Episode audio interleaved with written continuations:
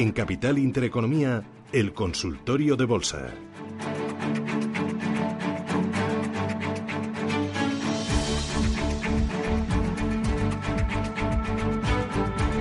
Nicolás López, MG Valores, ¿qué tal? Buenos días. Días. ¿Qué tal? ¿Cómo vas? Pues bueno, eh, vamos, vamos bien, ¿no? Empezando el año un poquito mejor que, el año pasado y, bueno, vamos poco a poco. Bueno, eh, hoy contábamos antes con Ramón Forcada que los semiconductores aquí en Europa están hoy recortando debido a los resultados de Nvidia. Hoy vamos a eh, conocer al cierre del mercado americano las cuentas de Apple y ya sabemos que Apple es uno de los que manda en la bolsa. Eh, ¿Qué esperas de Apple? Eh, ¿Te gusta la tecnología en Estados Unidos? ¿Cree que ahora las valoraciones son más atractivas que en noviembre del año pasado? Bueno, eso es indudable, ¿no? Lo que pasa que un sector como el de la tecnología eh, que es un sector de alto crecimiento y que tiene unas valoraciones muy elevadas, pues lógicamente también tiene eh, riesgos altos, ¿no? Y, bueno, lo estamos viendo en esta corrección, ¿no? Como hay valores eh, dentro del mundo de la tecnología que están teniendo unas caídas muy fuertes, que lógicamente también responden a que en años anteriores habían tenido subidas tremendas, ¿no? Apple, por ejemplo, pues ha caído 35, 40%, ¿no? Desde sus máximos, pero bueno, con eso solo ha retrocedido a donde estaba eh, a mediados del año 2017, ¿no? Porque Apple pues viene de, unas revalorizaciones eh, tremendas.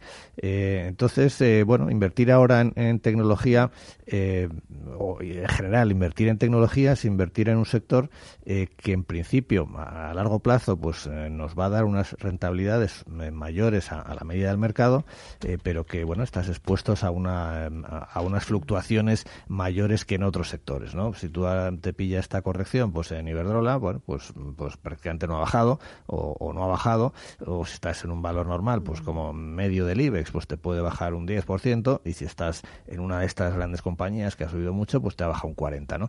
Eh, ese es un poco el, problema, ¿no? que para un inversor estable de largo plazo, pues eh, estar en este tipo de compañías pues significa asumir esas fluctuaciones. ¿no? Yo creo que los resultados de Apple de esta tarde pues eh, están bastante anticipados porque ya la compañía hizo un, un profit eh, warning recientemente. En ese sentido, pues no debería haber sorpresas, ¿no? Y en general, eh, bueno, lo bueno que tiene Apple es que eh, Apple eh, tiene unas valoraciones relativamente bajas, ¿no? El problema de Apple no es el clásico de la de un Amazon, de una compañía de estas que está cotizando a, múltiplos altísimos porque se espera que, crezca al 20 al 30% anual durante muchos años, sino que Apple su problema es las dudas que hay sobre si está un poquito en el límite ya de, su crecimiento, ¿no? Entonces, Apple tiene un PER normal, está cotizando a 12 13 veces su beneficio, es decir, un PER por debajo de la media del mercado, pero porque aquí el, el temor es ese, ¿no? La creciente competencia de, de marcas eh, más baratas, eh, eh, chinas, la desaceleración que está habiendo en China, esos son un poco los problemas, ¿no? Mm, yo invertiría en Apple, pues sí, ¿no? Dentro de una cartera diversificada, pues tener una compañía como Apple en estos niveles de precios, yo creo que es razonable. Muy bien. Valentín Madrid, ¿qué tal? Buenos días. Buenos días, doña Susana. Dígame. Y a todo y a todo su equipo. Cuénteme.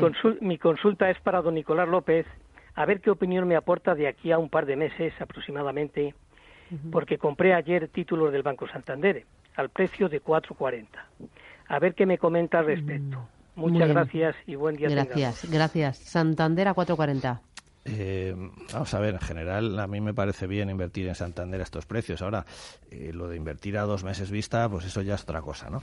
Eh, el mercado eh, aunque es posible, ¿no? Y, yo creo que, que incluso probable que hayamos hecho suelo, ¿no? que estemos un poco ya, eh, que lo peor de, la, de, esta corrección haya pasado, eh, es, también es, sería normal que durante algunos meses pues todavía eh, tengamos ¿no?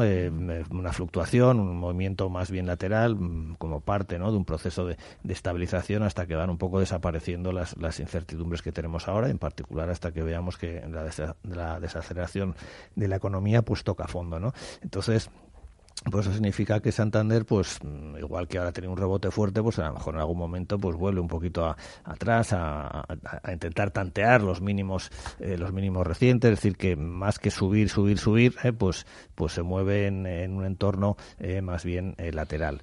entonces, bueno, pues ese es el problema. A lo mejor de, aquí a dos meses pues le toca estar un poquito más abajo, un poquito más arriba. si me dice de aquí a uno o dos años, pues ahí pues no tendría dudas, pero bueno, no tendría dudas relativamente lógicamente, pero en los próximos dos meses yo creo que el mercado todavía puede tener fluctuaciones y todavía en algún momento pueden entrar las dudas y podemos volver para atrás. María, ¿qué tal? Buenos días. Hola. Dígame, María. Sí, la oigo muy lejos. yo a usted la oigo bien, así que pregúnteme. A ver, quería preguntar al señor don Nicolás por Inditex eh, y que cómo ve el mercado ahora que perdió el IBEX el 900, que si recuperará o es momento de, salirse. Gracias. Gracias, adiós. ¿Qué dices? Eh, bueno, en general, Claro, es que esto de, salirse eh, depende un poco aquí qué, tipo de inversión estamos haciendo, ¿no? Si estamos eh, haciendo una inversión muy especulativa, muy de corto plazo, eh, bueno, pues puede tener sentido que alguien que ha cogido parte de esta subida, pues ahora tome beneficios y espere a ver un poco esta, esta corrección cómo se desarrolla. Pero eso solo solo para inversores que, que están en una operativa de trading muy de muy de corto plazo. en general, para para cualquier inversor pues no, yo no me saldría ahora del mercado. yo creo que eh, ahora es momento de, mantenerse, aunque podamos retroceder, aunque nos podamos todavía tener algún que otro susto, pero no es momento para vender, ¿no? En mi opinión. Eh, y respecto a Inditex, eh, bueno, Inditex eh, es sería también un poco le, pasa lo, de Apple, ¿no? Es decir, el, miedo siempre con de un Inditex desde hace estos últimos dos años es, bueno, está claro que ya no va a crecer a ese 10-15% anual que crecían ante sus ventas, porque ya es una compañía eh, muy grande y es muy difícil seguir creciendo a esos ritmos, pero bueno, ¿cuál es realmente el crecimiento que puede tener y cuál es la valoración razonable, ¿no? yo creo que en estos niveles de 22 euros que ha llegado dos o tres veces ¿no? en los últimos en los últimos dos años pues ahí claramente es un poco su zona de soporte ¿no? y cada vez que llega a esa zona ahí aguanta y, rebota en consecuencia eh, pues yo creo que ahora estamos en eso ¿no? estamos otra vez en el inicio de, de un rebote que bueno pues eh, para intentar volver a 27 28 29 que es un poco la, la zona ya complicada donde ya es más complicado que siga ¿no? pero ese rango ese movimiento entre 22 y, y 28 29 yo creo que sí lo puede tener en los próximos meses ¿no? Eh, vamos con eh, un audio. Vamos con un audio. Hola, buenos días. Eh, José, desde Madrid. Una pregunta para el señor analista. tengo acciones de OHL y estoy analizando el poder comprar más, pero bueno, me gustaría comprar más cuando tenga claro que ha dejado de ser bajista. por ello me gustaría, por favor, me analizase técnicamente cuál es la situación de OHL, qué mínimos crecientes y máximos crecientes tiene que cumplir el valor para dejar de ser bajista. Gracias. ¿Qué dices, Nicolás? Mm, bueno, vamos a ver. OHL tiene una caída así eh, muy fuerte, casi sin descanso, hasta 0,60, ¿no? 0,55, más o menos fue el mínimo. A partir de ahí, lo que hay más bien es un proceso de, estabilización eh, en un rango amplio, ¿no? Estaríamos hablando entre 0,55 y 1 euro, ¿no? Ese es un poco eh, lo que parece, ¿no? Que está eh, que está realizando, es todavía aquí no se ve claramente, ¿no? Que haya un movimiento de vuelta, un movimiento de giro. según cómo se desarrolle este proceso, ¿no? De estabilización, pues si en, en las próximas semanas superara esa zona de, de un euro, pues ahí tendríamos un una primera señal ¿no? de, de un rebote. Pero bueno, en general OHL pues eh, es un valor complicado, es un valor con, con problemas y hay, sí le diría que en fin que fuese muy prudente ¿no? a la hora de ver que cuánto dinero invierte en un, en un valor de este perfil. ¿no? Muy bien. Eh, vamos con el siguiente. ¿Cómo se llama? Antonio, ¿qué tal? Buenos días. Hola, buenos días. Adelante. quería hacerle una pregunta al señor López. Era para comprar Bank Inter soportes y resistencia para corto plazo, si le parece oportuno comprar en torno a 7 euros. Estupendo, gracias. Adiós. Bank Inter. Eh, bueno, mm. em, como casi toda eh, eh, la banca no doméstica, pues eh, Bank Inter está en un tono más bien lateral, ¿no? Mm. ha entrado, se ha estabilizado por encima de 6,70, 6,70, 6,80 y ha tocado tres o cuatro veces en los últimos dos meses, pero de momento los, los intentos de rebote pues no, no cuajan, ¿no? Entonces yo diría que no se ha definido ahí un rango lateral entre 6, 6,75 y por arriba pues 7,60 aproximadamente. comprar en 7 euros, bueno, más o menos es comprar cerca de la parte baja ¿no? de, ese rango, entonces pues puede tener sentido, ¿no? como mínimo intentar aprovechar ese, rango de corto plazo y quizás pues a lo mejor es la próxima vez que vaya a la parte de arriba es capaz de, romper, ¿no?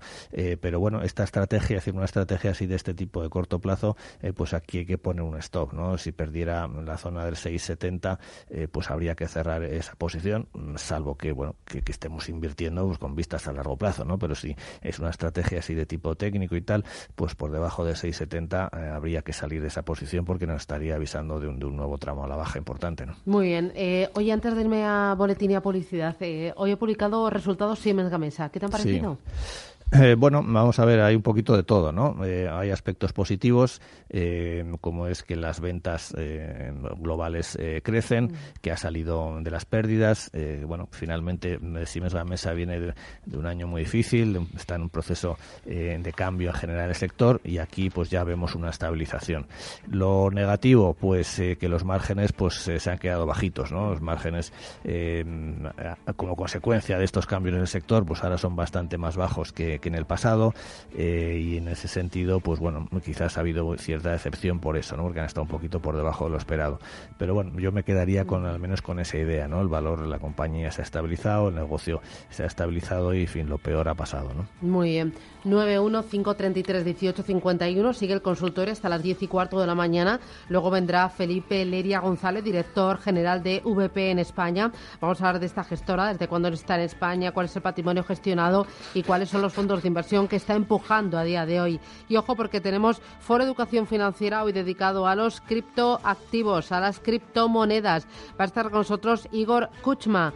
Él es CEO de Kuchma Crypto Consulting. Y bueno, si usted tiene alguna duda de, cómo funcionan las criptomonedas, cuántos, eh, cuáles son los más negociados, eh, eh, cómo se venden, dónde se compran, las comisiones, la fiscalidad, bueno, un poquillo de cultura, cultura financiera, un criptoactivos, pues también puede al mismo teléfono 915331851.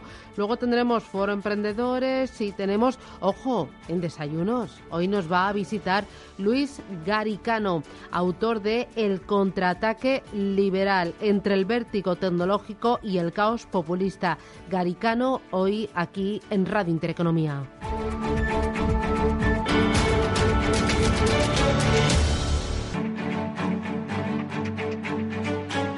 En Capital Intereconomía, el consultorio de bolsa.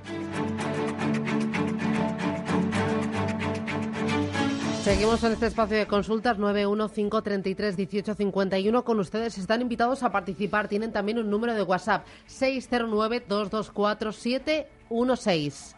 Lola de Madrid, buenos días. Hola, buenos días. Uy, tiene que bajar el volumen de la radio, que si no escuchamos eh, la radio y no, no le escuchamos a usted. ¿Se acopla? ¿Mejor? Sí, ahora mejor. Dígame. Hola, pues mire, quería por favor preguntar por SACIR y Solaria, por favor, muchísimas gracias por atenderme. ¿Las tiene compradas? Hola, Lola. No ha dicho nada. Bueno, Sacir, Solaria, ¿qué te parecen?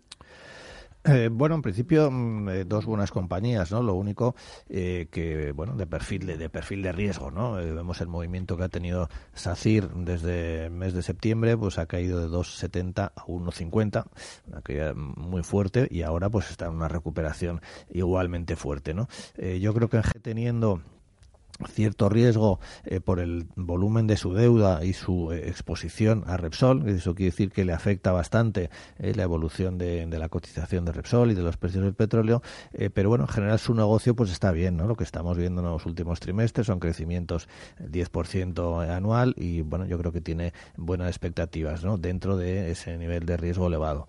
Y Solaria, pues podríamos decir algo similar. En el caso de Solaria, los riesgos no son tanto su negocio que eh, bueno que, que, va que va bien. Eh, Solaria es una compañía que básicamente a lo que se dedica es a generar eh, electricidad a través de, parques solares, de parques fotovoltaicos. Entonces, lo que hay es un proyecto de, crecimiento muy fuerte para los próximos años, que es lo que justifica que su cotización pues haya dado en estos últimos tiempos, ¿no? Ese salto tan grande. Hoy había precisamente una, una recomendación, no creo que era de, Alantra, ¿no? Una, compañía que le daba un, precio mínimo de, de 5,60.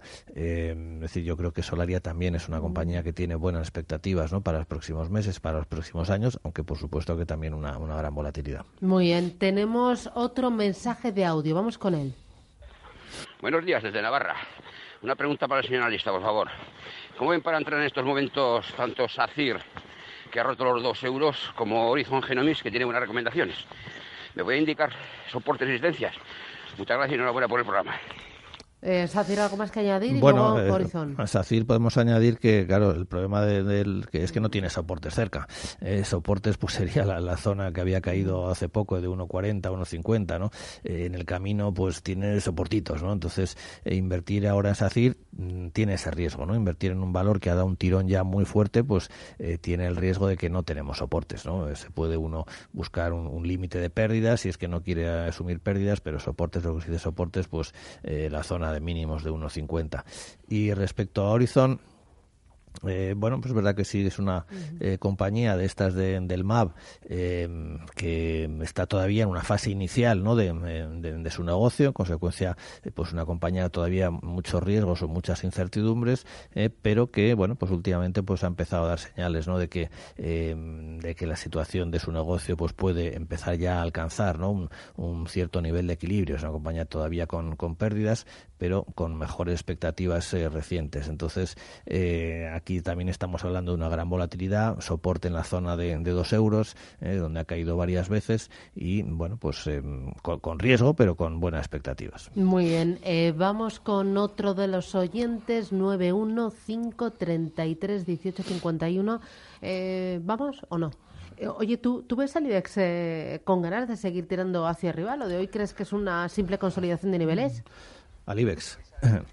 Sí, en general eh, yo creo que todavía eh, esta fase de o este impulso inicial, ¿no? que venimos desde, los mínimos, pues todavía tiene eh, algo de recorrido. Es verdad que tenemos algunos hitos importantes, ¿no? Esta semana el tema del Brexit con las votaciones sucesivas que va a haber, la, reunión que hay en Estados Unidos, ¿no? Entre China y Estados Unidos sobre los, las negociaciones comerciales y bueno, pues vamos a ver eso cómo, cómo resulta, pero en general yo creo que todavía este este, esta corrección de estos dos días eh, que llevamos, pues parece un movimiento de consolidación y todavía vamos podemos ver eh, más avances. ¿no? Eh, última llamada, Eloisa, ¿qué tal? Buenos días. Buenos días.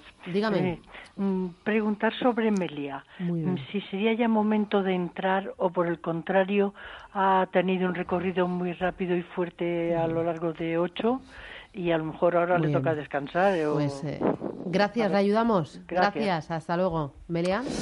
Eh, bueno, eh, vamos a ver, eh, efectivamente ha dado un tirón fuerte, ¿no? Desde 8 hasta 9, eh, pero también hay que tener en cuenta que viene de una caída muy fuerte, ¿no? Viene de, de 12.50, donde estaba en la primavera pasada, ¿no? Entonces, yo creo que Mería está en un buen nivel de valoración para entrar, al menos cara a los próximos meses. no me refiero al muy, muy corto plazo, no, no, es imposible que pueda tener algún retroceso a, a 8 y medio, así, pero bueno, si estamos esperando un retroceso, también puede ser que nos quedemos fuera para siempre, ¿no? Entonces, si está invirtiendo con vistas a, los próximos meses, yo creo que se puede invertir en estos niveles. Fantástico. Nicolás López, MG Valores, gracias. Que tengas buen día. Muchas gracias. Y cuídate. Gracias, Adiós, chao. Thank you.